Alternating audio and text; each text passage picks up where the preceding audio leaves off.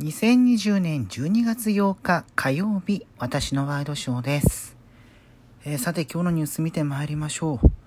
う。まずはですね、明るい話題からという感じ。明るいのか？どうなんでしょう？経済的な話題ですけれども、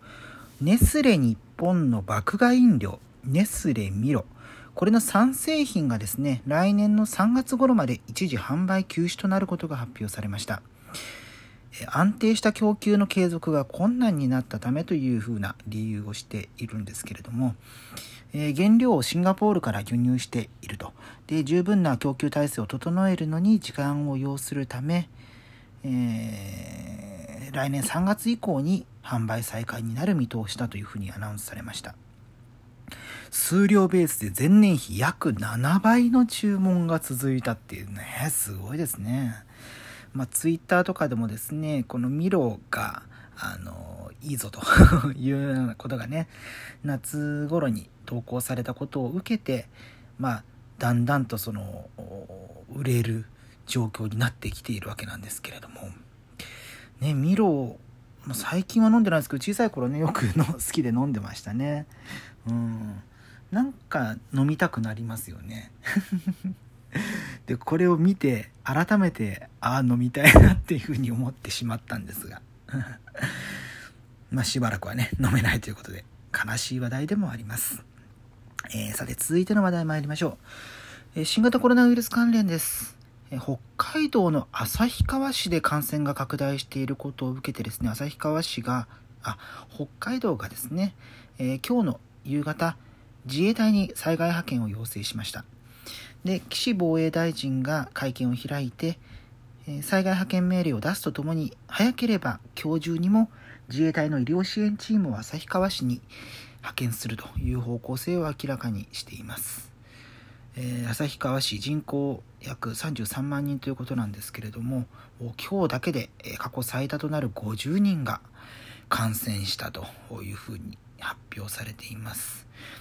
えー先週は46人だったりとか、えーしてそれを上回る形になっているんですけれども、うん、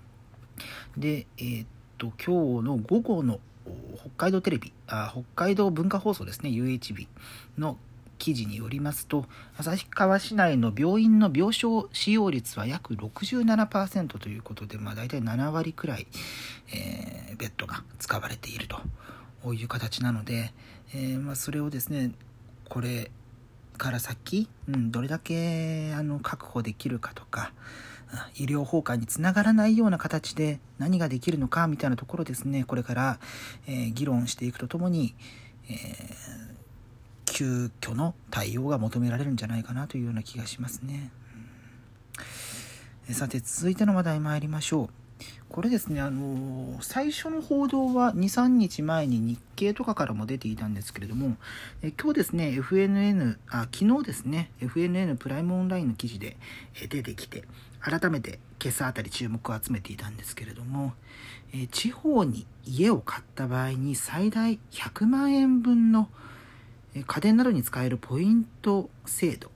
これをですね、地方に移住する23区内東京23区内に住む働く人を対象に、えーポイントの政策が持ち込まれるというようなことが相次いで報じられていますで明日にもですね追加の経済対策が閣議決定される予定なんですけれども、まあ、そこに盛り込まれるんじゃないかというような形になっていますね。うん。まあ明日ね、蓋開けてみて、どういう政策が行われるのかとか、まあ新たな給付金なんかがあったりするのかとか、えーで、まあそれがばらまきにならないで、どれだけ実効性があるものなのか、そしてこれから先のニューノーマルにどう対応していくものなのか、みたいなところですね、えーまあおそらく明日になれば分かってくると思いますが、ただ、まあこれでね、あの、地方移住が、促進される可能性というのはありますけれどもただね、まあ、100万もらったところでねというところはありますよね、うん、家買うとなるとね地方に100万以上はもちろんかかるわけなので、うん、そこがねなんかあのお得に思えるような ものにするにはっていうのをねちゃんと打ち立てていただきたいと思いますが、まあ、あの経済対策の面においては GoTo キャンペーントラベルいいと商店街とかもありますけれどもあとイベントかね立て続けに始まりそうですけれどもまあそれがどれだけねこのコロナの感染防止感染拡大防止に寄与するかというところはですね、え、おそらくその経済政策の中身を見て、えー、ま、支持率ね結構下がっちゃったので、うん、そこを立て直せるような経済対策になっているのかなっていうのはちょっと気になったりしますけれどもまあいずれにせよその辺のことも明日ちょっと見ていきたいなというふうに思います。えということで2020年12月8日火曜日私のワイドショーでした。それではまた明日。